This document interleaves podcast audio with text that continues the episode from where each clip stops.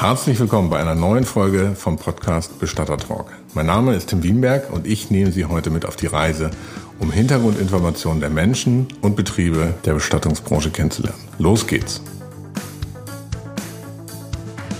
Ja, herzlich willkommen zu einer neuen Folge vom Bestatter Talk. Mein Name ist Petra Agel und ich darf heute mit Christian Bayens aus dem Krematorium in Siegen sprechen, der Bayens. uns ein Bayens, ha, ich habe es eben wieder nicht ge gelernt. Aber gut, der uns, einen, ja, der uns vielleicht einen kleinen Einblick mal geben wird zur aktuellen Situation in den Krematorien. Äh, ich freue mich auch, dass Florian Heimbach mit dabei ist, der mich ein bisschen unterstützt in dem Talk mit Christian. Und ja, hallo, ihr zwei. Hallo. Hi. Ja, Christian, du hast mich jetzt schon schön verbessert mit deinem Nachnamen. Ähm, magst du dich mal kurz vorstellen, wer du bist und was du so machst? Ja, ähm, mein Name ist Christian Bayens. Ich bin äh, 31 Jahre jung oder alt, wie auch immer man das äh, nennen möchte. Ähm, ich bin äh, ausgebildete Bestattungsfachkraft und ähm, bin kaufmännisch und technischer Mitarbeiter im Krematorium in Siegen. Ja, ähm, Christian, ähm, die letzten Wochen und Monate waren ja bei allen geprägt, ne? beruflich wie auch privat von Corona. Mag ja schon keiner mehr so richtig hören. Aber wie ist das so bei euch in den Krematorien äh, oder im Krematorium? Wie hast du so die letzten Wochen erlebt? Wie ist die Situation bei euch gerade im Krematorium? Also die letzten Wochen waren natürlich war viel los. Ähm, man muss aber auch sagen, dass die Bilder, die in den Medien kursiert sind, ähm, vollkommen an der Realität vorbei äh, geschossen sind. Ähm, das ist auch äh, selbst in Sachsen hat die Landesinnung der Bestatter ganz klar gesagt, dass das, was in Meißen äh, an Bildern aufgenommen worden ist, definitiv auch in Sachsen nicht der Realität entspricht. Ähm, es ist mehr zu tun, ja, aber es ist immer noch in einem Punkt, der einfach wirklich auch schaffbar und machbar ist, ähm, zumindestens in den Krematorien, mit denen wir auch von Siegen aus hin und wieder mal kommunizieren. Ich habe natürlich durch meine Tätigkeit bei Pacemo sehr viel mit Bestattern zu tun, äh, tagtäglich. Äh, und äh, tatsächlich haben mir aber immer wieder mal welche ja, aus Sachsen erzählt, dass es doch schon Situationen gab, gerade im Januar, ähm, wo ja, wo sie tatsächlich am Krematorium Schlange standen, also sprich draußen tatsächlich Sarg an Sarg standen und sie drei, vier Stunden warten mussten, bis sie ihren Sarg sozusagen los wurden. Ähm, ja, meinst du tatsächlich, das hat nicht so stattgefunden oder? Ähm? Nein, also das hat, das hat garantiert so stattgefunden. Ähm, letztendlich gibt es auf dem Papier ja ganz klar auch nachgewiesen die Übersterblichkeit in Sachsen. Ähm, wie gesagt, die, die Horrorbilder sind halt so nicht die Realität und was man auch einfach dazu sagen muss, dass vor allem in äh, Grenznähe zu Tschechien in Sachsen auch äh, viele Bestatter äh, häufig nach Tschechien in die Krematorien fahren. Und äh, Tschechien hat äh, tatsächlich seit ähm, 12. Januar erstmal auch äh, die Einäscherung von Verstorbenen aus Nachbarländern gestoppt, sodass dann auch keine deutschen Verstorbenen in tschechischen Krematorien eingeäschert werden konnten. Und äh, das spielt, denke ich, da auch noch eine große große Rolle, wird aber so auch nicht großartig thematisiert. Da kann ich vielleicht aus Bestattersicht auch noch mal ein bisschen was zu sagen. Ich arbeite ja mit dem Krematorium Siegen und explizit auch mit Christian zusammen. Und ähm, ich habe es auch trotz der hohen Sterblichkeit in vor allem Dezember und im Januar in Siegen niemals erlebt, dass wir da warten mussten, großartig. Klar, es gab immer ein paar Veränderungen im Rahmen der Corona-Krise, aber Warteschlangen war in Siegen definitiv nicht der Fall. Florian, du hast jetzt angesprochen, dass es Veränderungen gab. Was gab es denn da für explizite Veränderungen im Krematorium jetzt für dich als Bestatter oder allgemein? Also ich habe ähm, Siegen immer als ein sehr, sehr serviceorientiertes Krematorium kennengelernt. Du musst dir das vorstellen, kommst da hin, gibst deine Papiere ab, ähm, steht, stehen Süßigkeiten da, es steht Obst da, im Sommer gibt es ein Eis, im Winter gibt es einen Kaffee und ähm, es ist eigentlich immer jemand da, der mit anpackt all das fährt jetzt weg. Du hast ähm, keinen mehr, der dir beim Ausladen hilft, der den äh, die ganzen administrativen Dinge entgegennimmt. Du hast einen Briefkasten da noch dort stehen in dem Raum, legst dort deine Unterlagen ab, ähm, hast keinen wirklichen Ansprechpartner momentan. Aufgrund der Infektionsschutzmaßnahmen müssen wir da einfach alle miteinander ein bisschen aufeinander aufpassen. Haben natürlich als Bestatter dann auch dementsprechend den Mehraufwand, können nicht wie früher mit einer Person hinfahren und sagen, okay, helft uns mal, sondern müssen jetzt immer mit zwei Mann anreisen und da dementsprechend zusehen, dass wir da vernünftig den Verstorbenen ähm, ausladen und an das Krematorium auch übergeben. Hm. Das als, als einen Punkt. Und natürlich ändert sich ja auch für die Angehörigen noch was. Ne? Christian, ich glaube, da kannst du gleich ein bisschen was erzählen. Ihr habt ja auch einen großen Raum für Abschiednahmen, Teilnahme an der Einäscherung und solche Themen. Magst du da vielleicht ein bisschen berichten?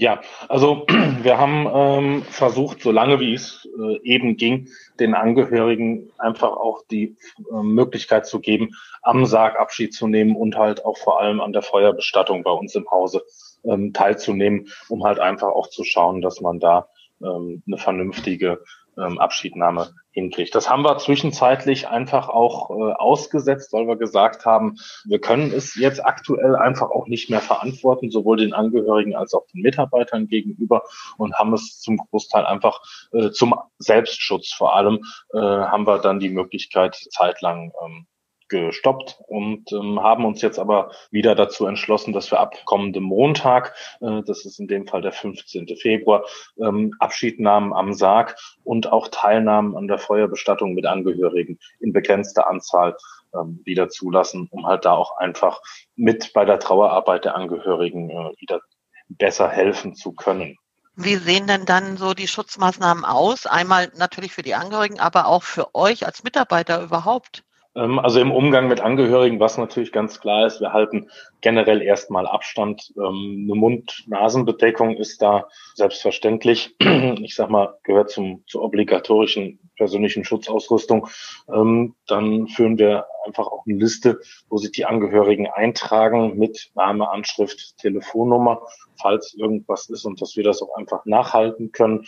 Und dann, wenn die Angehörigen beispielsweise am Sargabschied nehmen, dann werden die Angehörigen noch kurz in den Raum geführt und danach ziehen wir uns im ersten Moment vollständig zurück, stehen im Hintergrund irgendwo natürlich noch als Ansprechpartner zur Verfügung, aber halten da auch einfach äh, eine große Distanz. Und wenn die Angehörigen mit zur Teilnahme an der Feuerbestattung kommen, ähm, achten wir da auch ganz besonders darauf, dass wir ähm, einfach auch eine größere räumliche Distanz zueinander haben und auch da gilt äh, die ganze Zeit äh, die Verpflichtung, eine Mund-Nasen-Bedeckung zu tragen. Mhm. Abschiednahme am Sarg, ähm, da kommt mir jetzt gerade so ein bisschen auf. Wird das denn sehr häufig eigentlich, also jetzt ab unabhängig von Corona, äh, in Anspruch genommen? Ich habe eigentlich so, ich bin ja jetzt ein bisschen Laie da drin. Ähm, ich habe eigentlich immer so ein bisschen vor Augen, dass man sich äh, vielleicht bei dem Bestatter noch ver, äh, verabschiedet oder äh, ja zu Hause noch mal guckt, wie auch immer. Wird das denn da noch sehr häufig gemacht dann im, im Krematorium? Also in der Regel nehmen die Leute natürlich beim Bestatter schon Abschied. Ähm, die Leute, die bei uns Abschied nehmen am Sarg, das sind in der Regel dann äh, Angehörige, wo der, die dann zu einem Bestatter gehen, wo der Bestatter einfach keine eigenen Räumlichkeiten hat. Und ähm, bevor man dann auf irgend oder in irgendeiner Friedhofskapelle in so einem kleinen dunklen Nebenraum Abschied nimmt, nutzen viele dann tatsächlich die Möglichkeit bei uns in den Räumlichkeiten, die einfach heller, offener und auch ein bisschen freundlicher gestaltet sind, ähm, um da dann die Abschiednahme durchführen zu können. Ah, okay. Das war aktuell ja auch so ein Thema, Petra, mit der mhm. Abschiednahme und allgemein das Thema offener Sarg. Also da haben wir in Hessen zum Beispiel die Regelung, dass wir ähm, prinzipiell dem einen Corona-positiv Verstorbenen prinzipiell direkt mit dem Bodybag einzubetten haben und ähm, die Sargöffnung nur nach expliziter Freigabe eines Amtsarztes nochmal machen dürfen. Also das mhm. ist haben wir uns nochmal ausgetauscht, nochmal schlau gemacht. Das war der Stand und da hieß es wirklich, nur wenn der Amtsarzt einer Abschiednahme zustimmt, dürfen wir das machen. Prinzipiell spricht gegen eine Abschiednahme an sich ja nichts, weil der Verstorbene an sich ja nicht mehr bewegt wird und auch keine Aerosole mehr austreten. Aber bis dahin müssten wir als Bestatter dann ja wieder ähm, den Verstorbenen aus dem Bodybag holen und so weiter und so fort. Die Lunge wird dementsprechend auch nochmal penetriert durch seitliche Verlagerung, durch Anheben und da kann es immer noch sein, dass irgendwelche Aerosole austreten. Keiner weiß genau, ob oder wie infektiös das Ganze jetzt ist, aber die Anweisung, zumindest im Hessen ist so, dass der Verstorbene wirklich direkt im Bodybag dann eingebettet wird und der Sarg nicht mehr geöffnet wird und auch dementsprechend, um wieder ein bisschen Richtung Christian überzuleiten, für das Krematorium direkt auch äh, gut sichtbar markiert werden soll, damit für die zweite Leichenschau, die dann ja im Krematorium in Siegen stattfindet, Amtsarzt und vor allem auch die Mitarbeiter Bescheid wissen, dass da ein infektiöser Verstorbener drin liegt und erst nicht erst dann auf dem L-Schein geschaut werden muss. Mhm. Also, also äh, Christian, äh, wie könnten euch dann oder wie tun euch die Bestatter dann konkret dabei unterstützen ähm, mit dem Umgang der infektiösen Leichen? Also sprich, äh, was ja jetzt gerade Florian angesprochen hat, äh, Kennzeichnung der Särge. Was habt ihr denn da für Methoden oder was, was für Wünsche, was die Bestatter machen sollten? Also, ähm, Methoden, äh, das ist natürlich erstmal jedem Bestatter selber überlassen, wie er so einen Sarg im Endeffekt kennzeichnet. Ähm, das reicht von, der eine Bestatter schreibt es mit Kugelschreiber nur dünn auf die Sargkarte drauf, der nächste nimmt ein Edding, schreibt es groß auf den Sarg. Ähm, dann gibt's wiederum verschiedene ähm, vorgefertigte Formulare, einmal natürlich auch vom Bundesverband Deutscher Bestatter und auch viele Bestatter, die ein eigenes eine eigene spezielle Sargkarte auch äh, für Verstorbene, äh, die mit oder an Covid-19 verstorben sind, ähm, dann am Sarg besonders zu kennzeichnen. Da kann man dann, ich sag mal, viel auch mit Farben arbeiten. Rot ist immer eine gute Signalfarbe, um da halt auch einfach ganz klar zu signalisieren, Achtung, ähm, in diesem Sarg ist ein Verstorbener, der in dem Fall infektiös ist nach Infektionsschutzgesetz. Mhm.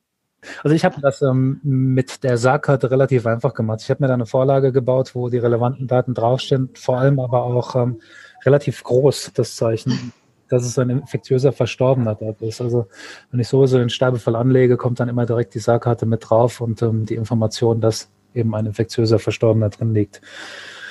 Finde ich da dementsprechend schon ähm, angenehmer, als jetzt noch irgendwie mit Kugelschreiber oder Edding auf dem Sarg rumzuschreiben. Vor allem wahrscheinlich für euch auch ähm, zwecks Sichtbarkeit, Christian, dann auch nochmal besser, wenn es auf einen Blick direkt zu sehen ist. Definitiv, ja.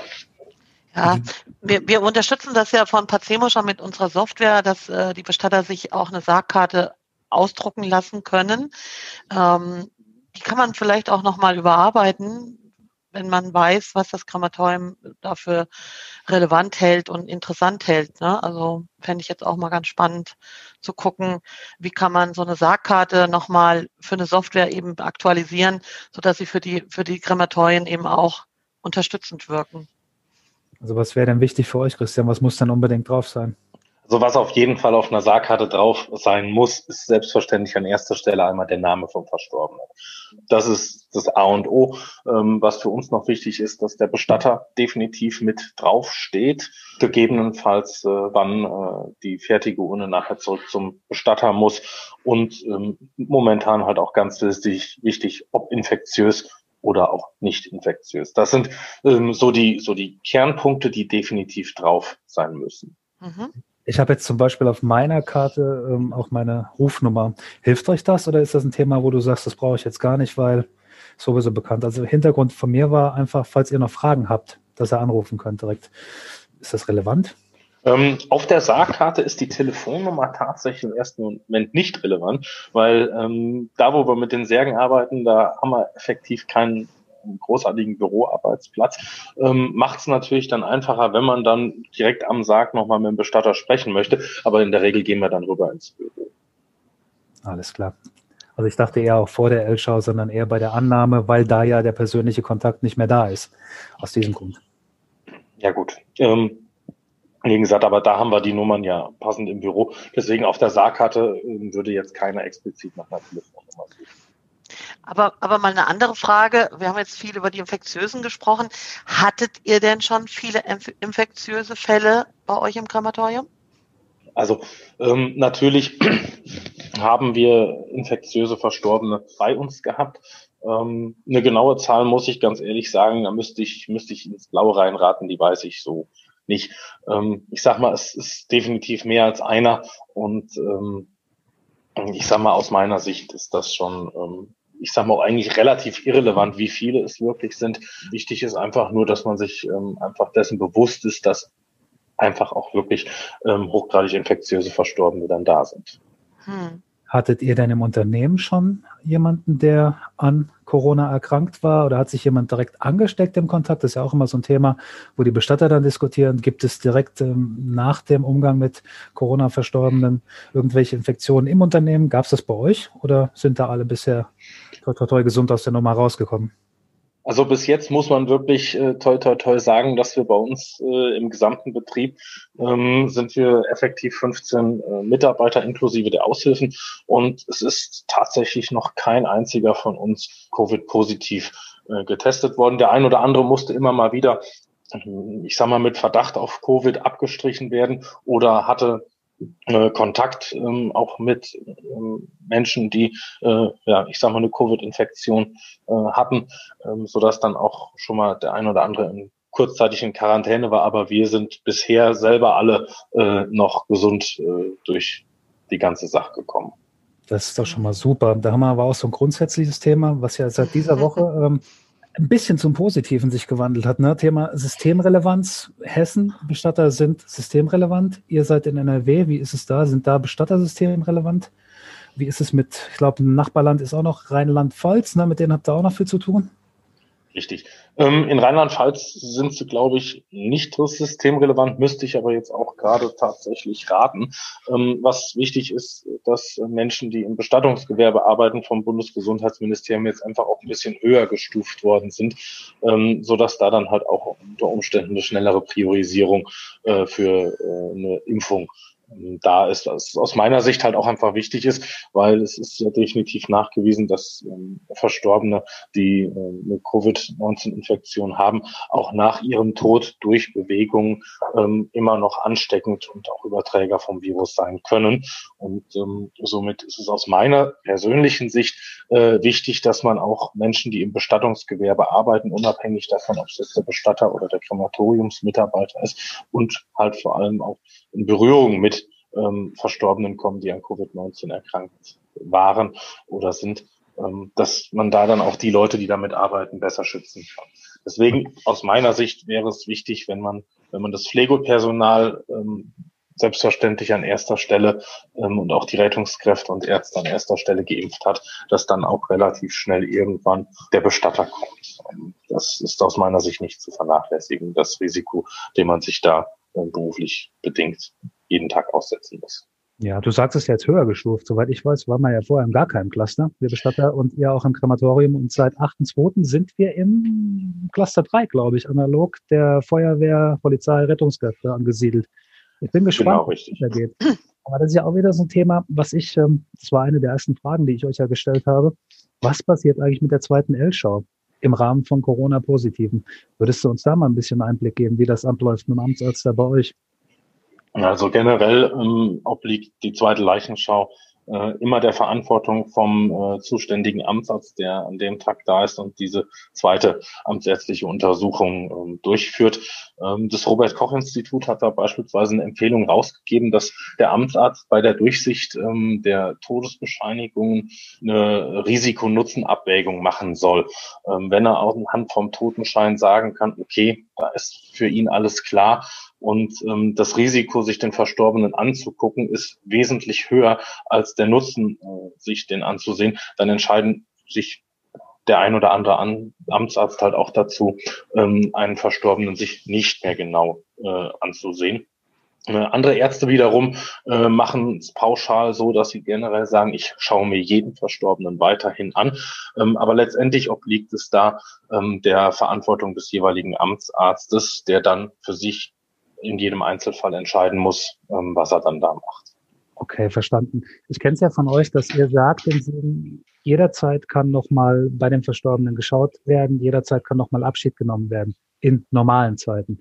Wie läuft das denn jetzt? Also bei uns in Hessen, die Abschiednahme nach Freigabe durch ähm, den Amtsarzt, wie ist es in NRW, in NRW geregelt? Gibt es da eine Regelung? Habt ihr da irgendwelche Vorgaben, wie ihr es macht?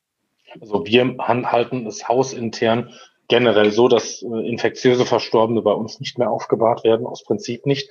Ähm, das äh, galt aber auch schon vor der Corona-Pandemie für andere Infektionskrankheiten. Ähm, ansonsten gilt bei uns im Haus aber immer, ähm, dass ein Verstorbener jederzeit ähm, ich sag mal, von Angehörigen oder auch vom Bestatter äh, nochmal in Augenschein genommen werden kann. Und äh, wir garantieren, dass ein Verstorbener nach der amtsärztlichen Leichenschau, wo er vorher noch entkleidet wird, äh, danach wieder so passend angekleidet wird, dass man immer sagen kann, man kann noch eine Abschiednahme auch am offenen Sarg bedenkenlos durchführen. Ähm, da ist uns halt auch einfach die Würde des Menschen ähm, sehr wichtig und die hört mit dem Tod definitiv nicht auf. Das ist definitiv nochmal ein super wichtiger Punkt wir haben ja oftmals Fragen von Angehörigen, was darf denn angezogen werden, was darf nicht angezogen werden. Prinzipiell habe ich verstanden, gibt es relativ wenig Beschränkungen, außer zum Beispiel Lederjacken oder Ledergürtel und solche Themen. Vielleicht aus deiner Perspektive nochmal berichtet, was ist denn das, was der Bestatter euch Gutes tun kann? Wo ist, wo können wir noch ein bisschen Mehrwert in die Zusammenarbeit reinbringen, gerade wenn es um den Verstorbenen geht? Es kommt ja immer noch die zweite L-Schau. Wenn er dann im Anzug angeliefert wird komplett, ähm, wie geht ihr damit um?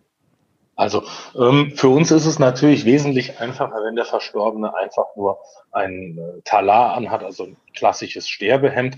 Ähm, für die Individualität ist es natürlich auch wichtig, für, oder ist vielen Menschen wichtig, dass der Verstorbene äh, eine besondere persönliche Kleidung anbekommt. Das kann äh, das Nachthemd sein, das kann ich sag mal, eine Sportausrüstung äh, sein, das kann der Anzug sein, das kann ganz normale Alltagskleidung sein.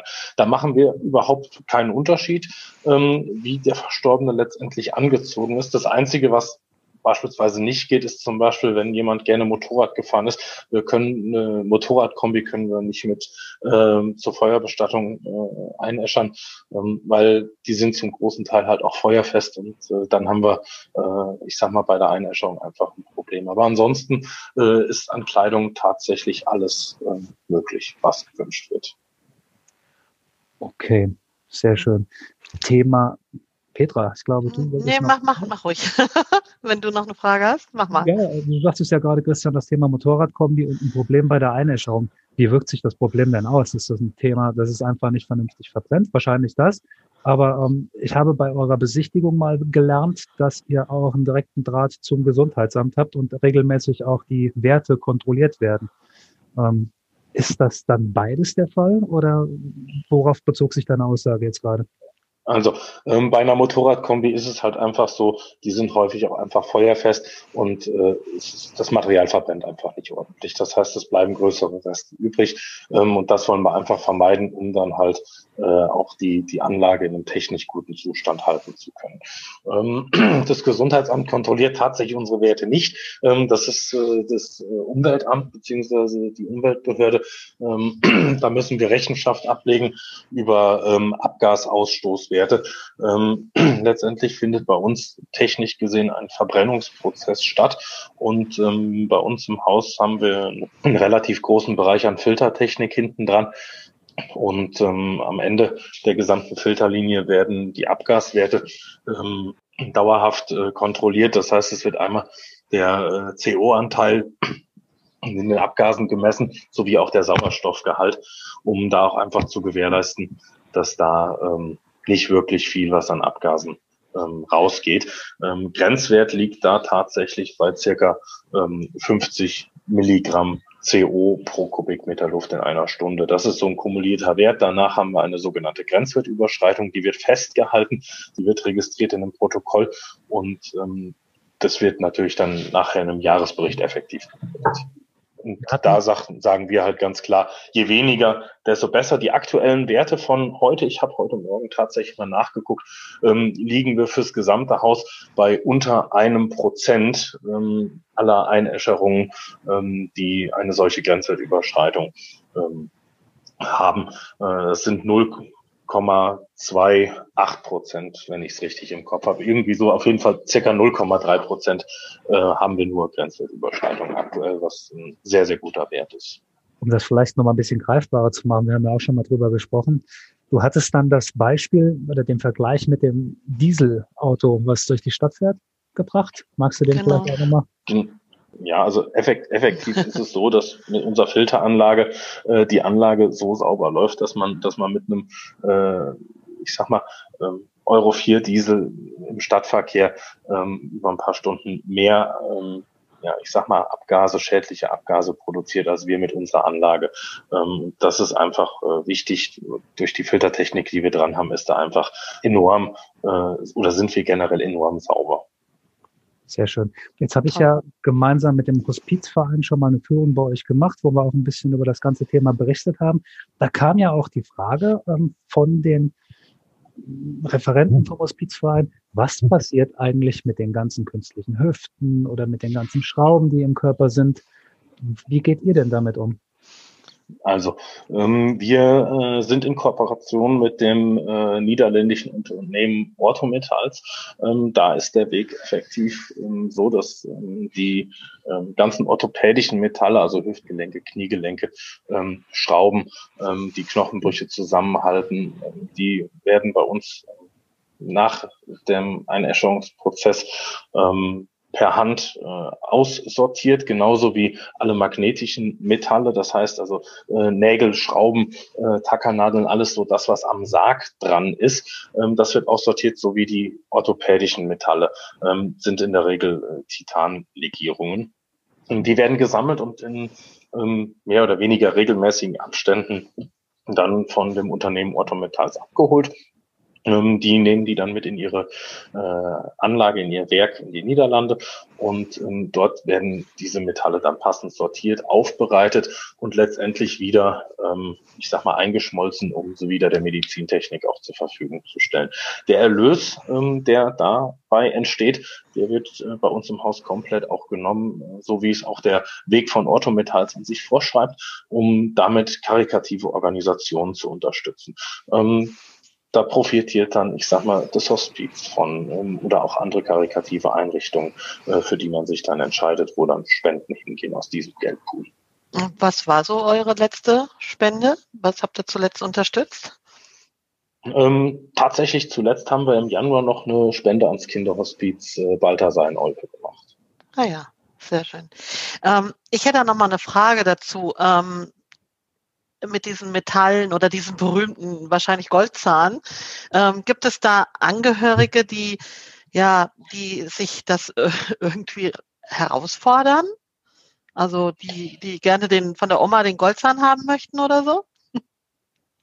Also es gibt tatsächlich hin und wieder auch mal ähm, Angehörige, die sagen, wir möchten gerne die Goldzähne haben. Und äh, wir sind ähm, oder wir sagen generell, was beim Verstorbenen ist. Das bleibt auch beim Verstorbenen.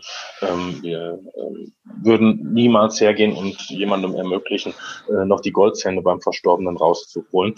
Ähm, wir haben in der Vergangenheit da ganz klar gesagt, dann lehnen wir auch eine ähm, Feuerbestattung bei uns im Hause ab, wenn jemand darauf besteht. Ähm, das machen wir einfach aus Pietätsgründen nicht. Wir sind da auch ähm, zertifiziert, dass wir das Gold in der Asche lassen und da gibt es auch tatsächlich ein Rechtsurteil zu vom, äh, ich glaube, es ist das Bundesverwaltungsgericht, ähm, was da gesagt hat, alle vormals fest mit dem Körper verbundenen Teile, dazu zählt halt letztendlich auch der Goldzahn, äh, sind nachher der Asche oder in der Asche zu verbleiben und dementsprechend findet da bei uns keine Trennung statt. Mhm. Thema Zertifizierung vielleicht noch, ähm, das beinhaltet ja sicherlich auch ähm, die Sargqualität und solche Themen. Was ist denn da so ein Sarg, wo ihr sagt, das ist absolut perfekt? Ist das der normale Kremationssack gebalzt, lackiert? Ist es der normale Kremationssack roh oder ist es das selbstgebaute Modell, was vielleicht noch am besten ohne irgendwelche Schrauben, Nägel oder sonstiges auskommt? Was ist da der Wunsch so an die Bestatterkollegen, wo ihr sagt, hey, das ist top für mich? Also ähm, der, der Wunsch fürs Krematorium ist natürlich ähm, auch ein, ich sag mal, stabiler Holzsarg natürlich. Ähm, ein Eichesarg wäre auch für eine Einäscherung tatsächlich äh, relativ gut geeignet. In der Regel sind es die einfachen, schlichten Kiefernsärge, ähm, die bei uns dann äh, da sind. Ähm, für uns ist es effektiv am angenehmsten, wenn es ein einfach nur gebeizter oder naturbelassener Sarg ist. Natürlich sind auch lackierte Särge da. Ähm, wenn es deutsche Särge sind, dann sind die auch alle einäscherungskonform. Da gibt es dann Vorgaben, die stehen in der Euro-DIN-Norm drin. Das ist die äh, DIN äh, EN 15017. Da steht letztendlich auch drin, ähm, wie so ein Sarg äh, beschaffen zu sein hat. Okay, danke was kann denn ein Bestatter noch in der Zusammenarbeit optimieren? Was fällt dir denn so auf? Was einfach vielleicht noch besser laufen kann? Thema Sargkarten, Thema Kennzeichnung, Thema Sarg an sich. Irgendwas, wo du sagst, liebe Bestatterkollegen, weil wir sprechen ja im Podcast primär mit ähm, Dazubestattern. Welchen Tipp würdest du uns als Bestatter noch mitgeben? Welchen Wunsch vielleicht auch?